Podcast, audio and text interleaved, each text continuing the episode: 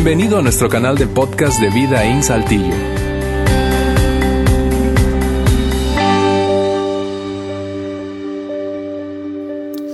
Bien, última parte de nuestra serie, la solución incómoda para prácticamente todo. Yo no sé si, si a ti te, te eh, si te sentís identificado con alguna de las, eh, ese diálogo interno que tenía ese, ese actor que tenemos ahí, una voz conocida, por cierto, de aquí en Vidaín, eh, Luis Fragoso, es, el, es el, la voz en off de ese video. Pero hemos creado eso para sencillamente ilustrar de una, una, una manera cómo todos nosotros estamos en un terreno común cuando se trata de este asunto de luchar con gente que no se comporta como queremos que se comporte, que es diferente a nosotros, que es fastidiosa, que eh, aunque Luis le atribuye todo a la suegra, pero eh, es, otra, es, otra, conversación. Eh, pero antes de saltar a este tema final de la serie, te repito, yo quiero em, anticiparte qué es lo que va a ocurrir en el mes de octubre. En el mes de octubre vamos a comenzar, eso, eso es, a partir del próximo domingo, vamos a comenzar una nueva serie que va a ser, creo que muy, muy, muy útil para ti, para que puedas invitar especialmente a gente que es papá o mamá, no importa si están juntos o son padres solteros o están separados, no importa si son muy experimentados o están apenas comenzando esa jornada eh, de la paternidad, de la experiencia de la paternidad, o están planeando ser padres. Es una serie eh, en donde vamos a dar herramientas prácticas precisamente para la paternidad. Así que no te lo pierdas los cuatro domingos de octubre. Bien, habiendo dicho eso, entonces, ahora sí, déjame entrarle a este último mensaje de nuestra serie, eh, La incómoda solución para prácticamente todo. Yo no sé si has estado aquí los últimos dos domingos, pero ha sido extraordinario eh, el inicio de la serie y el domingo pasado con Lauro aquí, es parte de, nuestro equipo de liderazgo del campus Monterrey. Eh, pero voy a comenzar un poco tomando una palabra de esa, de esa, del título de la serie, incómodo, la incómoda solución, la palabra incómodo. Y quiero comenzar generando un poquito de incomodidad. Y, y te lo estoy anticipando porque te vas a sentir incómodo, te vas a sentir incómoda y, voy a plantearlo a, modo de frase pregunta. ¿Cómo le llamarías, cómo le llamarías a un grupo de personas, a un lugar en donde se reúne, a un grupo de personas reunidas y con las siguientes características? Ese grupo de personas, en ese grupo de personas hay ciertos tipos de personas en cuanto a sus comportamientos.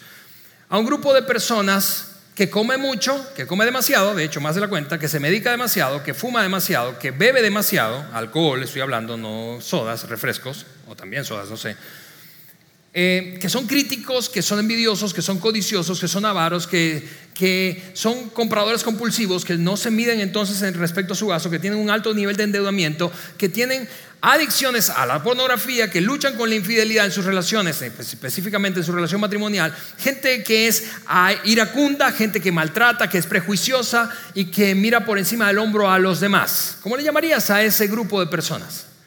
Yo te voy a decir cómo se llama. Y que, y que por cierto, están reunidas en torno a, por esa, esa es la razón por la que se reúnen, están reunidas en torno a una idea. Y la idea es que ellos creen, ellas han creído, ellos han creído que Jesús, Jesucristo, es la luz del mundo y por la realidad que vive cada uno, necesitan un poquito más de esa luz en sus vidas. ¿Sabes cómo se llama eso? La iglesia. No sé si dejé a alguien por fuera. Si no te sentiste incómodo incómoda, te dejé por fuera.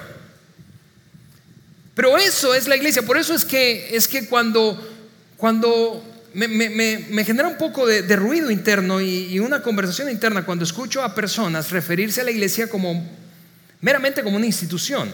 Y yo sé, claro que la iglesia está constituida institucionalmente, ¿sí? Pero la iglesia no es meramente una institución, es un grupo de personas, es un movimiento de gente imperfecta, de gente con líos, con rollos, con vidas rotas, de gente ocultando, fingiendo, de gente tratando de avanzar, de gente diciendo necesito un Salvador, te necesito Dios, porque si no mi vida no va en la dirección correcta y ya he probado un montón de cosas y no nada de eso que he probado me mete en la dirección correcta, te necesito a ti. Un, un grupo de personas, eso es la iglesia, diferente, un grupo de personas diferente.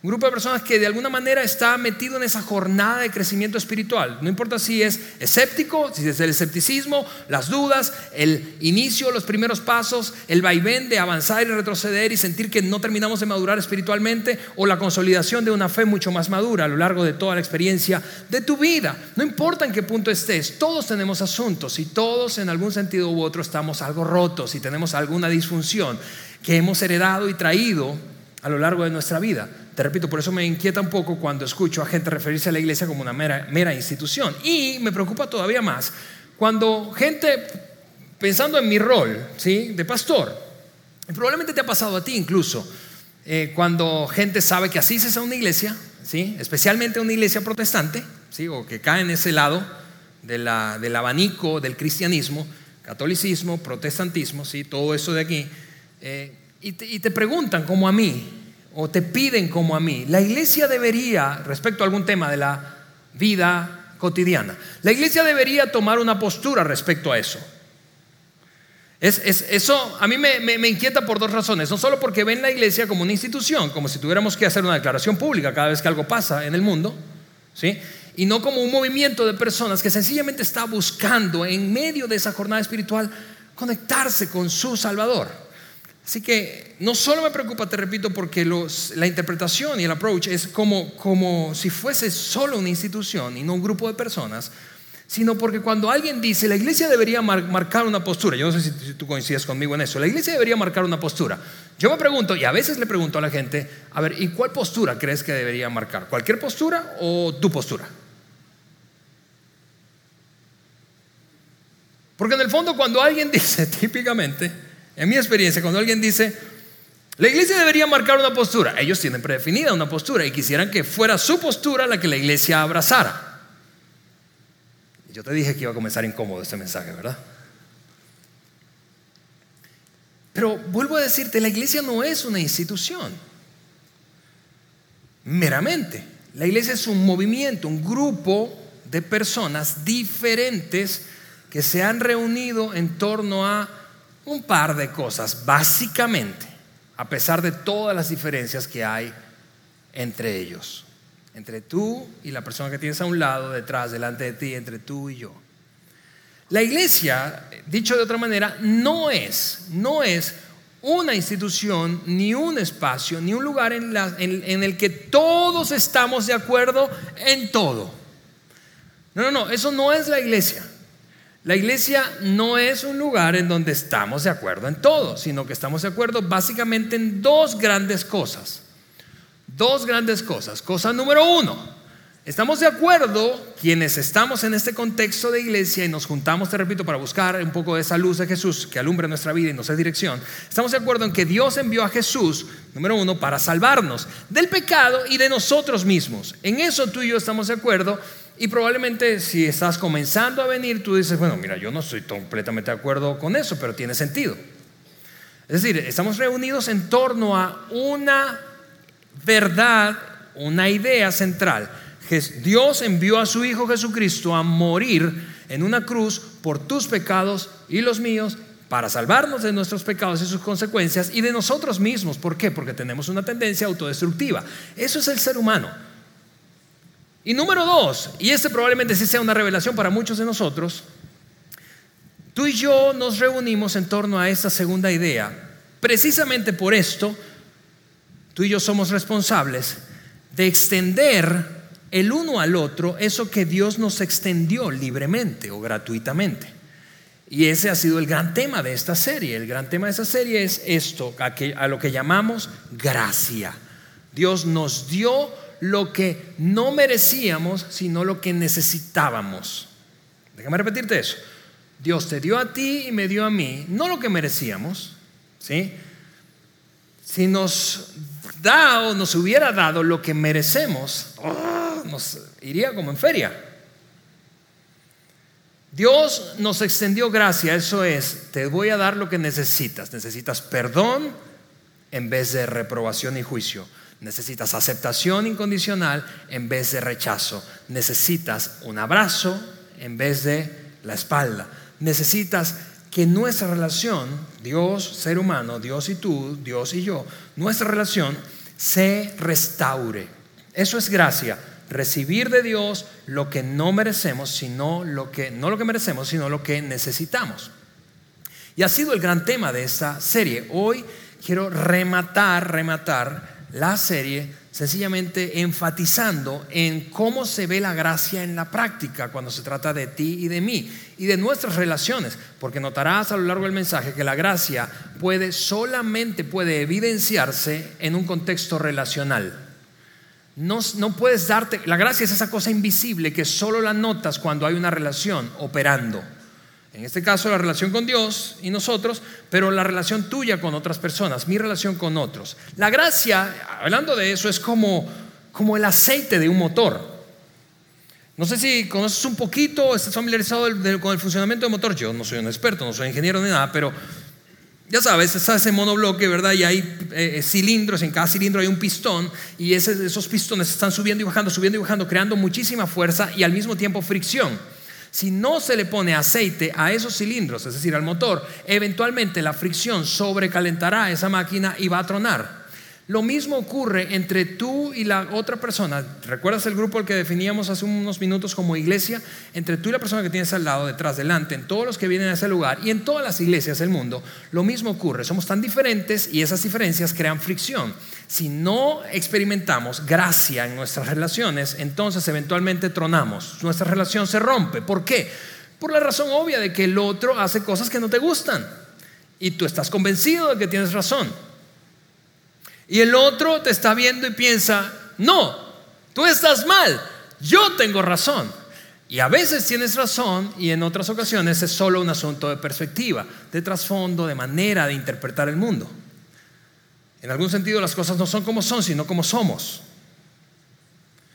Y por eso es que probablemente me has escuchado decir, hablar de una convicción personal que yo tengo mientras más, más tiempo paso en esta jornada de crecimiento espiritual como hombre. No como pastor, como hombre. Esa es mi convicción personal, pensando en la gracia en el contexto de las relaciones. Dios nos dio algo tan increíble, tan extraordinario, tan extraordinario, para hacer funcionar no solo su relación con nosotros, sino nuestra relación con otros. Que a pesar de nuestras diferencias, y déjame decirlo de esta forma, esa es mi convicción, tú y yo tenemos nuestras ondas. A veces no son solo diferencias, son ondas. Es decir, yo estoy roto y tú también. Tú tienes mañas y yo también. Tu cónyuge tiene mañas y tú también. Tus hijos tienen mañas y tú también. Tu vecino tiene mañas y tú también. Todos tenemos nuestras ondas. Mi convicción, pensando en este tema y en lo poderoso que nos entregó Dios,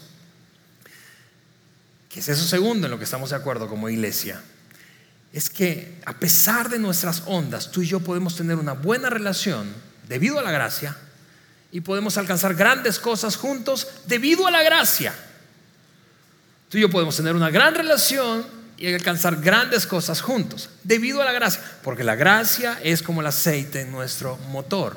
Interactuamos, hay fricción, hay tensión, pero la gracia nos permite sobrellevar las fallas, los momentos en donde el otro se queda corto, no está a la estatura de nuestra expectativa o de lo que se supone que debería ser. Por eso, ante el, ante, ante el desacuerdo, la gracia es lo que permite reconciliar, reconstruir esa relación, que incluso puede llegar a romperse. Cualquier tipo de relación de la que hablemos, matrimonio, amistad, padres, hijos, vecinos, socios, empleados, trabajadores, colegas, amigos, es, es, es, es es, además, la gracia no solamente es el aceite en el motor, como en el motor de un carro, sino que la gracia es eso que Dios y el pecador están reconciliados, que confirma que Dios está reconciliado con el pecador. Y la única manera en que eso ocurriera, por cierto, el pecador eres tú y soy yo, la única manera en que eso ocurriera es a través de la gracia. Porque Dios, te repito, no nos dio lo que merecíamos, sino lo que necesitábamos y lo que seguimos necesitando. ¿No te alegra eso? ¿No te alegra que Jesús haya venido al mundo no para, tú sabes, eh, mostrarnos a todos sencillamente eso es lo correcto y así se hace y, y el que no, bueno, a ver que se levante. No, no, Jesús no vino sencillamente para eso, vino a resolver el rollo y la ruptura relacional que teníamos con Dios y con otros. Es esa cosa invisible, vuelvo a decirte, que hace que una relación funcione a pesar de las grandes diferencias, desacuerdos, heridas que nos causemos unos a otros. Por eso tú y yo somos, caemos en la categoría de increíbles personas cuando extendemos gracia a otro. Cuando das gracia a otra persona, tú sabes, no se lo merece, pero se lo das. Cuando le das perdón, cuando das paciencia, cuando das comprensión, tú caes en la categoría de ser humano increíble. ¿Por qué? Porque te pareces más a tu Padre Celestial. Se vuelve increíble cuando le extiendes a otros.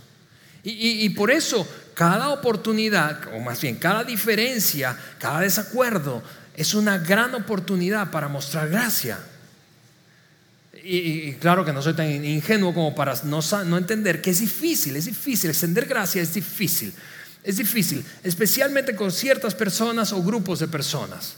Es muy difícil. Hoy lo que quiero hacer es repasar una pregunta que hizo Jesucristo en un diálogo breve que tuvo con unos seguidores suyos, suyo, eh, y, les lanzó una pregunta, probablemente la pregunta más incómoda que, haya lanzado Jesús, que hayas escuchado tú, que haya leído yo. Es una pregunta súper incómoda y que tiene todo que ver con esto de la gracia, de dar a otros lo que necesitan, no lo que merecen, y ver funcionar esa cosa invisible, invisible que no logramos ver, sino en un contexto relacional. Y cómo eso entonces podemos lograrlo de una manera práctica. Así que aquí está, ahora, antes de lanzarte la pregunta, quiero decirte, esta pregunta es muy incómoda, esta pregunta es como, como si alguien te golpeara en la cara. Y esta pregunta está pensada y está hecha, formulada por Jesucristo para cristianos, para seguidores suyos, no importa si, te repito, son católicos o del otro lado protestantes, para todos los que están en este abanico y que consideran a Jesús como el Hijo de Dios y que vino a morir por nuestros pecados y nos entregó lo que necesitábamos y no lo que merecíamos. Es una pregunta que si tú no te consideras un seguidor de Jesús, escúchame, este es un momento perfecto para ti, para que te diviertas. ¿Cómo? Sentado, sentada allí, viéndonos a los seguidores de Jesús, nosotros, sufrir con esta pregunta. Porque vamos a sufrir. Te repito, cristianos, seguidores de Jesús, esta es una pregunta del tipo golpe en la cara o no, mejor no sigo. Eh, eh, pensaba en otra frase. Es una pregunta horriblemente incómoda. Así que aquí está la pregunta. Jesús les dijo a un grupo de seguidores suyos, ¿y por qué te preocupas? Pregunta, ¿por qué te preocupas por la astilla que está en el ojo de tu amigo cuando tú tienes un tronco en el tuyo?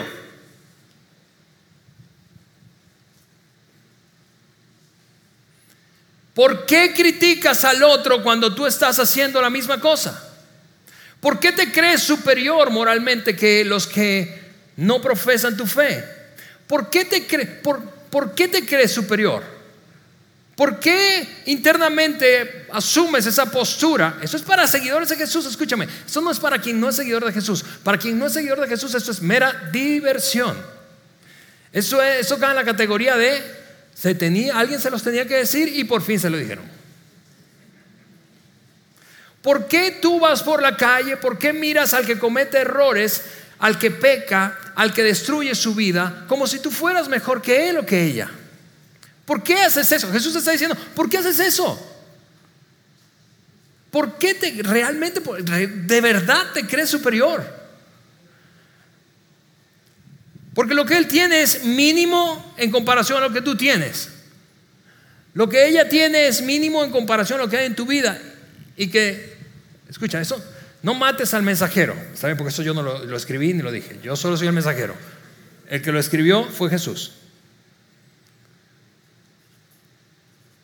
¿Por qué crees que tu matrimonio es mejor que ¿Por qué te crees mejor padre que otros? ¿Ves lo incómoda que es esta, pregunta? Y yo puedo seguir pisando el acelerador y recrear un montón de escenarios en los que nos creemos mejor. ¿Por qué te crees mejor profesional que otro? ¿Por qué te crees más sabio financieramente que otros? ¿Por qué crees que otro no se merece lo que tú tienes? ¿Por qué, ¿Por qué te crees mejor? Y quizá tú estás allí incómodo, pero tratando de encontrar un argumento y probablemente vienen uno de esos dos argumentos a tu, a tu mente. Porque piensas, bueno, respuesta, primera respuesta, Alejandro, que yo te puedo dar predicador, es esta. Porque eso que ellos tienen no es una astilla, Alejandro, eso es un bosque. ¿Por qué? Porque no me... Mira esto. ¿Por qué? Y tú te puedes tener argumentación. ¿Por qué? Porque esa persona, porque esa persona le va a los tigres. ¿Por qué? Porque esa persona es priista. Por, eso, no es una silla, Alejandro. Porque esa persona, es panista. Porque esa persona es perredista. Porque él es morenista. Porque lee tal o cual periódico. Porque emite tal o cual comentario. Porque postea esto y esto otro. Eso, o, incluso es mucho más personal el argumento. Eso no es una silla. Tú, tú puedes estar pensando, Alejandro, no, no es una silla. Ese hombre nos abandonó mientras éramos niños. Y mi madre tuvo que hacerse cargo de nosotros. Y ahora, cuando está en su vejez y necesita ayuda, quiere que lo ayudemos. Eso no es una silla. ¿Ves, que eso, eso, eso pique y se extiende? No sé si eso te incomoda tanto como a mí. Pero tú puedes estar pensando, eso no es una silla, Alejandro. perdón, eso no es sencillamente una diferencia de personalidad o temperamento. Eso no es una diferencia de filosofía o afiliación política. Eso no es una diferencia de opinión. Eso es un daño que me hizo. Es un daño que nos hizo. Y lo tenemos aquí acumulado. Y la herida está abierta. Y Jesús seguiría preguntando, ¿por qué te crees mejor? Y tú seguirías diciendo, porque eso no es una silla. Perdón, pero eso es más grande que lo que yo tengo. La otra posible respuesta que darías es porque yo, yo no tengo un tronco. Yo sencillamente soy un tipo de persona, soy una persona del tipo realista. Yo veo las cosas como son. ¿Realmente las ves como son o como eres?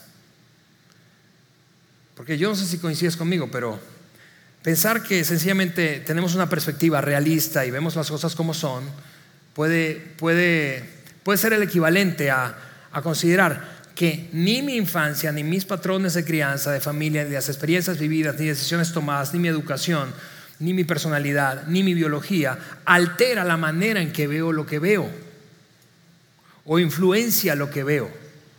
Yo no veo las cosas como son. Y tú tampoco. Es, es casi ingenuo pensar así. No, no, es que las cosas como son. Como son de acuerdo a quién.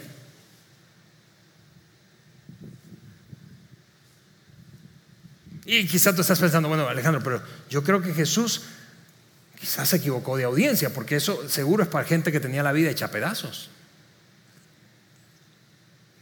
Puede ser, pero sigamos leyendo a ver qué es lo que él dice, porque no se detuvo allí. Y lanzó otra pregunta. ¿Cómo puedes pensar en decirle a tu amigo, Amigo, sustitúyelo por cualquier otra persona y adjetivo personal. Déjame ayudarte. ¿Cómo puedes decirle a alguien, déjame ayudarte a sacar la astilla de tu ojo cuando tú no puedes ver más allá del tronco que está en tu propio ojo? En otras palabras, Jesús está diciendo, ¿cómo te atreves? ¿Cómo, cómo se te ocurre creerte superior a otros si tú tienes tus ondas y vamos, podrás ocultarlas, disimularlas? Aparentar que todo está pero, pero yo soy Dios. Y, es, mira, ese es un tema, honestamente, es un tema, para serte honesto, muy familiar para mí en el sentido de mi desarrollo de fe y particularmente como predicador. Es decir, yo tengo 24 años en eso, es muy fácil para mí predicar de esto, pero una cosa muy diferente es aplicar esa pregunta a mi propia vida. Es una cosa súper complicada. Yo desearía que se tratara solo de esto. Bueno, yo pienso en este tema solamente para predicar el domingo y se acaba el domingo y listo, ya no pienso más en ello. Pero yo tengo que seguirme aplicando esa pregunta, tal como tú, si te consideras un seguidor de Jesús, una seguidora de Jesús. Es una pregunta súper incómoda y que tenemos una tendencia, por cierto, tú y yo, mientras más, mientras más tiempo pasamos en un contexto como este, esforzándonos por estar cerca del Señor, conociendo a, Jesucristo en una relación personal, persiguiendo esa relación, mientras más lo hacemos, más podemos vernos tentados, o decir, tener la tendencia a creernos superior, moral o espiritualmente a los demás. Es una tendencia, eso no, no tiene que ver con tiempo ni nivel espiritual. Anoche, no te estoy diciendo hace tres semanas ni un mes, anoche, Cuando ya estoy listo, en unas horas, predico el mensaje de cierre de esta serie. Anoche mi esposa Eliana me está contando una situación que está viviendo una amiga suya. Y mientras ella me está contando, fue increíble, mientras ella me está contando, yo estoy pensando, tiene está viviendo una crisis esa, esa amiga suya. Y mientras ella me está contando, yo estoy pensando, claro, se metió en ese lío por esto, por esto, por esto. Y no solamente estoy pensando en ella, imagina lo prejuicioso que, soy. Imagina lo prejuicioso que soy. Cuando ella me cuenta eso, no, solo pienso, se metió por eso, por esta decisión, porque no hace esto, porque hace esto otro, pero empiezo a pensar incluso en, en las fallas de su esposo. ¿Y qué está haciendo todo eso aquí? Y yo pienso, no puede ser posible, mañana voy a hablar de esto. La cereza del pastel de esa breve conversación que Jesús tiene, que es súper incómoda, es esta. Escúchame, amigos, seguidores de Jesús. Esto es para ti. Eso no es para ti si tú no te consideras un seguidor de Jesús, una seguidora de Jesús. ¿Sí? Así que diviértete, porque esta es la cereza del pastel.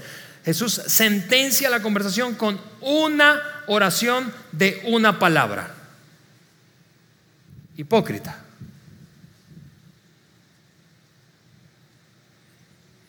Yo, me imagino esa escena de muchas formas. Jesús dando un paso atrás, sintiendo la atención de la gente, sonriendo un poco para suavizar lo que va a soltarles. Ustedes son unos hipócritas. O me imagino otra posibilidad de una voz mucho más severa. Como sea, yo no necesito ponerte la definición de hipócrita, ¿verdad? Ahí. No necesito ponerte esa definición. Lo que Jesús está diciendo básicamente es, vamos, seguidores de Jesús, no juegues ese juego. No juegues el juego perverso de creerte superior a otros, espiritual o moralmente.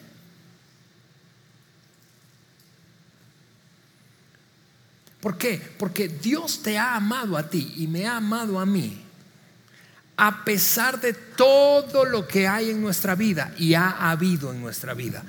Él sabe todo sobre ti. Él conoce tu educación, Él sabe del ambiente en el que creciste y el daño que eso te ha producido. Él sabe que ese daño aún te persigue y Él entiende lo que otros no entienden. Lo que otros no entienden es que todavía cargas con un lastre de tu crianza, de malas experiencias históricas y que siguen jugándote en contra y como que de repente sale como un impulso.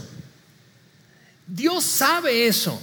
A pesar de todo eso, de que le has hecho daño a otras personas, Él te ama. A pesar de tu pasado, Él te ama. A pesar de tu salud, del descuido que puedas tener en tu salud, a pesar de la herencia que puedas haber recibido genéticamente por el descuido de la, salud de tus padres, a pesar de tu éxito que se te subió a la cabeza y te convertiste en alguien súper orgulloso u orgullosa, pretencioso, a pesar de eso, Él te ama. Él conoce todo eso. Él conoce lo bajo que caíste cuando fracasaste. Él conoce tu fracaso matrimonial. Él conoce tu fracaso profesional, conoce tu fracaso financiero. Él, él sabe lo que te produjo eso, el dolor intenso y la pérdida progresiva de tu autoestima y dignidad personal. Pero a pesar de todo eso, Él te ama. Él te ama sabiendo todo eso sobre ti. Él sabe de las oportunidades, muchas o pocas que has tenido. Él sabe eso. Y eso es una cosa increíble. Y por eso ese concepto es para volarle la cabeza a cualquiera. Por eso el cristianismo, en todas sus formas, el mensaje de Jesucristo debería ser lo más irresistible del mundo, porque nadie más te conoce tanto como Él y a pesar de eso te ama.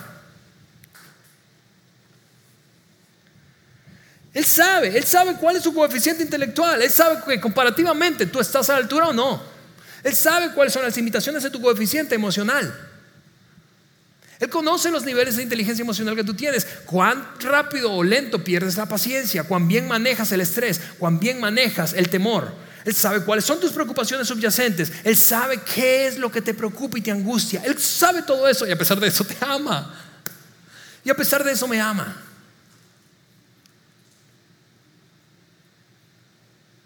Es, es, increíble. Ese es el mensaje del Evangelio de Jesucristo. Y por eso es que estamos en ese lugar. Ese es el segundo gran asunto del que estamos de acuerdo. El primero, o más bien el primero, el primer gran asunto del que estamos de acuerdo es que Él me conoce y te conoce y a pesar de que te conoce exacta y profundamente bien, te ama incondicionalmente y te acepta como eres. Y tú y yo deberíamos entonces abrazar la responsabilidad de extender a otros lo que Él nos ha dado a nosotros. Eso es la gracia en la vida práctica. Pablo, el apóstol Pablo, luego de la muerte de Jesús, tomó un tiempo para escribir algunas cartas, buena parte del Nuevo Testamento. Pero en una de esas declaraciones que incluyó en sus cartas, él recordó el momento en el que le cayó el 20 respecto a este gran, gran, gran asunto, que es la gracia de Dios para él y para el ser humano en general. Pero esto es lo que escribió. Pero Dios, dijo él en una carta conocida como la carta a los romanos, pero Dios mostró el gran amor que nos tiene al enviar a Cristo a morir por nosotros cuando todavía éramos pecadores. Ahora, el tiempo verbal en el que esto está escrito es muy importante. Porque a diferencia de ti y de mí, Pablo vivió simultáneamente mientras Cristo vivió.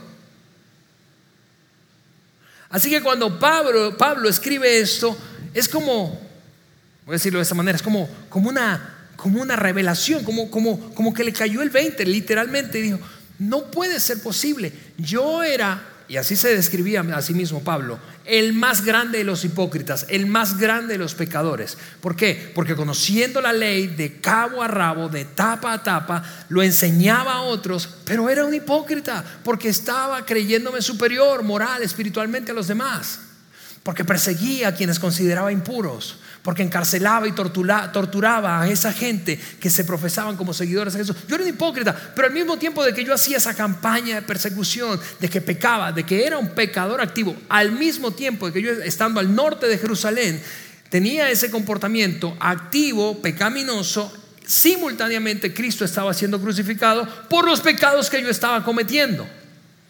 No lo pierdas de vista.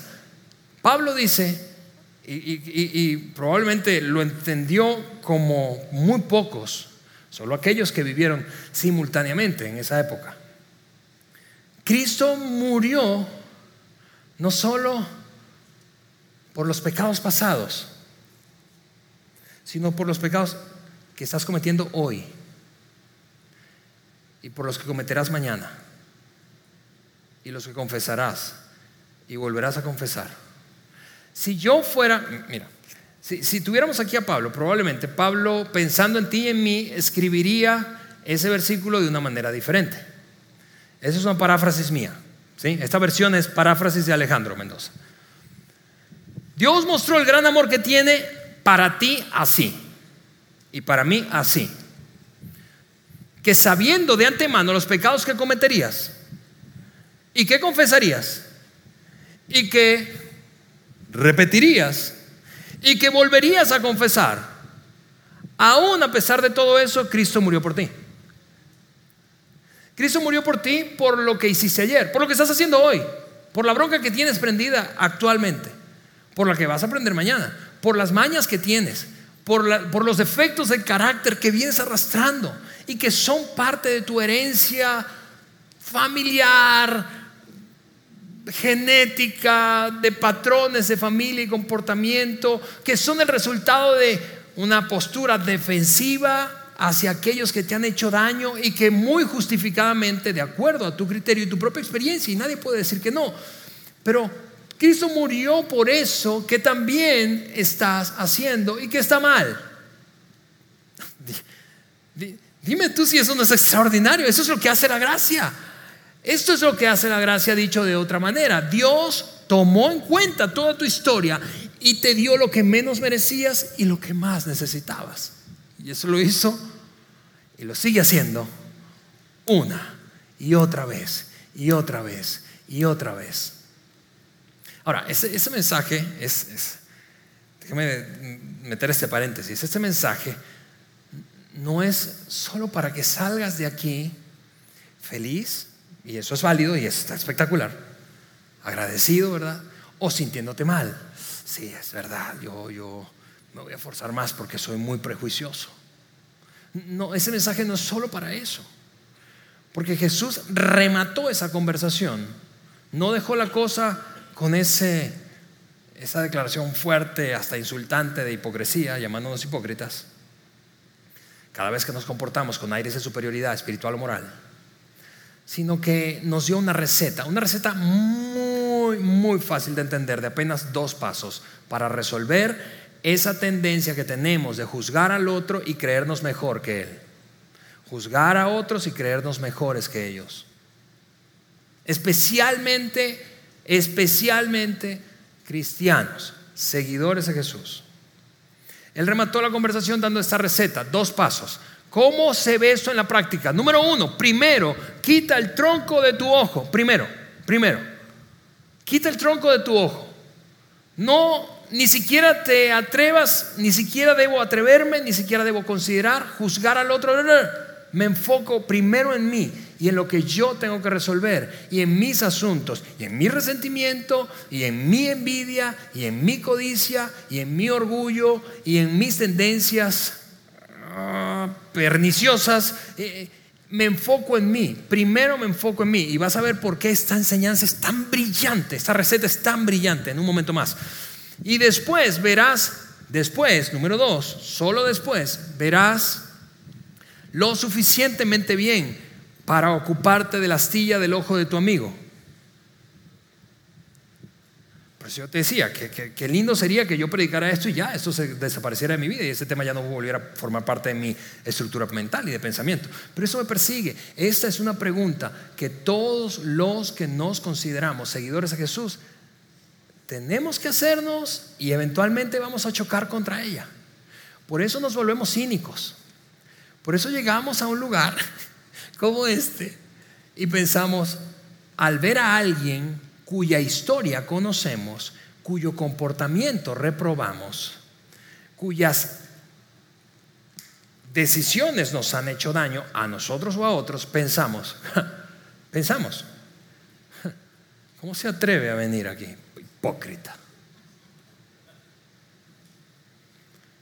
Y Jesús, ante esa reflexión mental, nos lanzaría la misma pregunta. Y tú así como, como, así como la Madre Teresa de Calcuta o qué? Mi, versión de esa pregunta es que yo creo que es mejor que la de Jesús. Ah, pero ahí está. Aquí está mi versión de la pregunta. Tienes, tienes delante de ti, yo tengo delante de mí el desafío de preguntarnos frecuentemente esto. Yo tengo mis ojos sucios. Porque si yo tengo mis ojos sucios, yo no puedo, escúchame, eso es lo que dijo Jesús, no mates al mensajero, te repito, yo no puedo pretender ayudar a otro. Y a veces, entre comillas, eso. Yo no puedo. ¿Quién soy yo? ¿Quién eres tú? Para juzgar a alguien y su comportamiento. Solo cuando reviso la suciedad que hay en mí es que puedo crecer en conciencia y perspectiva. Y solamente así es que la gracia opera. Cuando antes de sacar el dedo, reviso hacia adentro. Lo en otras palabras, yo necesito y tú necesitas aprender, cristianos, seguidores de Jesús, aprender a ver como Dios ve, aprender a ver esa persona como Dios la ve. Pero yo no puedo ver esa persona como Dios la ve si yo tengo mis ojos sucios. Usando las palabras de Jesús en esa conversación, los troncos son un obstáculo, son un obstáculo para la gracia los troncos se interponen en el camino de la gracia. Si yo no reviso mis asuntos, yo no puedo, mira esto, no puedo dar gracia. Y por eso la enseñanza de Jesús es tan brillante. Examínate primero para que puedas ver bien. Examínate primero para que puedas ver bien. ¿Por qué? ¿Por qué? Porque cuanto más consciente yo soy de lo que Dios tiene que hacer en mí, menos consciente soy de lo que Dios tiene que hacer en ti. Cuando más yo voy a mi Padre Celestial y digo, Señor, ayúdame con esto, porque real, tú, tú sabes, Dios, tú me conoces, te suplico me perdones, porque batallo con esto, porque no logro salir, aunque me he esforzado, aunque voy una y otra vez, dos pasos para adelante, uno para atrás, uno para adelante, tres para atrás. Oh, Señor, tú sabes, ayúdame, ayúdame, ayúdame, ayúdame. Mientras más consciente soy de lo que Dios tiene que hacer en mí, menos preocupado, menos consciente estaré de lo que Dios tiene que hacer en otros. Lo cual me lleva a una cosa obvia, yo no sé si te parece en este punto como a mí, tan obvio. Si yo estoy muy preocupado por el comportamiento inadecuado, inapropiado de otros, yo no me estoy examinando mucho a mí mismo. ¿No te parece? Si yo ando como policía cósmico, moral, ¿verdad? Evaluando quién se está portando cuidado. Entonces yo no me estoy evaluando mucho a mí mismo, porque la fórmula es, revisa primero el tronco y quítalo y luego podrás ayudar a alguien con su astilla. Es, es, extraordinario eso. Y por eso es, es que yo creo que uno de los mayores, mayores, mayores errores, por no decirle pecados, eh, eh, eh, que, que podemos, en los que podemos caer, es la religión sin gracia. Una religión sin gracia es seca, vacía y es totalmente resistible. Nadie en su sano juicio, nadie emocionalmente estable, saludable medianamente, quiere estar expuesto, expuesta mucho tiempo a un ambiente en donde no hay aceptación. Nadie. ¿Quién quiere estar? Eso es un problema, eso, eso se llama en psicología masoquismo. ¿Quién quiere estar expuesto a una relación, a un lugar, a un ambiente en donde todo el tiempo, o muy, buena parte del tiempo, se esté señalando, señalando, señalando, juzgando, juzgando, juzgando, dando herramienta para juzgar a otros, juzgando, juzgando, juzgando, tú estás bien, los otros están mal. Nadie. La religión sin gracia es, realmente, es vergonzoso a la luz de lo que Jesucristo concibió cuando se trataba de la iglesia. Por eso, cuando comenzamos la serie, citábamos al apóstol Juan, quien estuvo súper cerca de Jesús. Y él, luego de unos años al lado de Jesús, concluyó, hey, yo fui testigo, nadie me contó, yo fui testigo junto a otros. Y esta es nuestra conclusión. Nosotros que anduvimos con Jesús, vimos al Hijo de Dios lleno de gracia y de verdad. Lleno de gracia y de verdad lleno, absolutamente lleno, no 50-50, no 75-25, lleno de gracia y de verdad. Y esa es, es, es algo que todos anhelamos recibir, pero es una cosa muy complicada para dar. Sobre todo cuando la cosa se torna personal, ¿no te parece? Así que tengo miedo de hacer esta pregunta, pero igual la voy a hacer. ¿De qué estás más lleno? ¿De gracia o de verdad? Porque tú y yo, no la institución, tú y yo, que somos la iglesia, somos irresistibles cuando la gracia es evidente. Mira, eso es como, como una canción de Juan Luis Guerra, un dominicano que canta merengue y bachata. Eso es como abeja al panal es, extraordinariamente atractiva.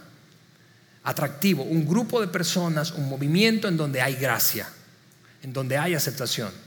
Por eso los adolescentes podrán exponerse a ambientes que eventualmente son peligrosos y tóxicos, pero en donde encontraron aceptación. Y tú y yo no somos muy diferentes. Anhelamos recibir aceptación. La iglesia es irresistible cuando la gracia es más evidente. Y por eso queremos continuar esforzándonos juntos, juntos. Nadie, ninguno de nosotros podría mirar por encima del hombro al otro. Todos estamos rotos en algún sentido y todos recibimos exactamente lo mismo. No lo que merecíamos, lo que necesitábamos. Y todos fuimos llamados a ser responsables para entregar eso a otros. Así que De nuevo, la pregunta, ¿te sientes superior? Porque esa es la conclusión de esta serie, no solo de ese mensaje, de esta serie. La gracia es realmente, realmente, es la solución incómoda, porque es súper incómodo para prácticamente todo. Así que eso es lo que quiero pedirte para terminar el día de hoy. Hagamos algo incómodo. Hagamos algo incómodo. Esta semana. Démosle a alguien, no lo que merece, y tú sabes que lo merece, sino lo que necesita. Démosle a otros lo que necesitan. Y abracemos esa fórmula de Jesús. Primero me examino a mí mismo, porque mientras más consciente soy de lo que Dios todavía tiene que hacer en mí, menos consciente soy de lo que Dios tiene que hacer en otro. Y lo tiene que hacer. Sí, con eso dicho, ¿qué te parece? Sí, oramos. Señor, te damos muchísimas gracias. Gracias por darnos la oportunidad de abordar un tema tan, pero tan, Señor, necesario, incómodo, Señor, pero necesario para nuestra salud, no solo espiritual, sino emocional, nuestra salud relacional. Gracias por darnos la oportunidad, Señor, de rescatar esa conversación y esa pregunta, Señor súper incómoda. Ayúdanos, Dios mío, como iglesia, un grupo de personas imperfectas, diferentes, Señor, a abrazar estas dos ideas. Tú nos entregaste, no lo que merecíamos, sino lo que necesitamos. Y nosotros fuimos llamados a ser responsables para extender eso mismo a otros. Ayúdanos a vivir de esa manera. Y de esa forma, Señor, la iglesia será cada vez más irresistible. En el nombre de Jesús. Amén. Amigos, gracias por acompañarnos hoy. Nos vemos el próximo domingo. Gracias por haber escuchado este podcast de Vida en Saltillo. Si deseas escuchar estos mensajes en vivo, te invitamos a que nos acompañes todos los domingos a nuestro auditorio. Para más información sobre nuestra ubicación y horarios, entra a vidainslt.org o síguenos en nuestras redes sociales como Facebook, Twitter e Instagram. Nos vemos la próxima semana.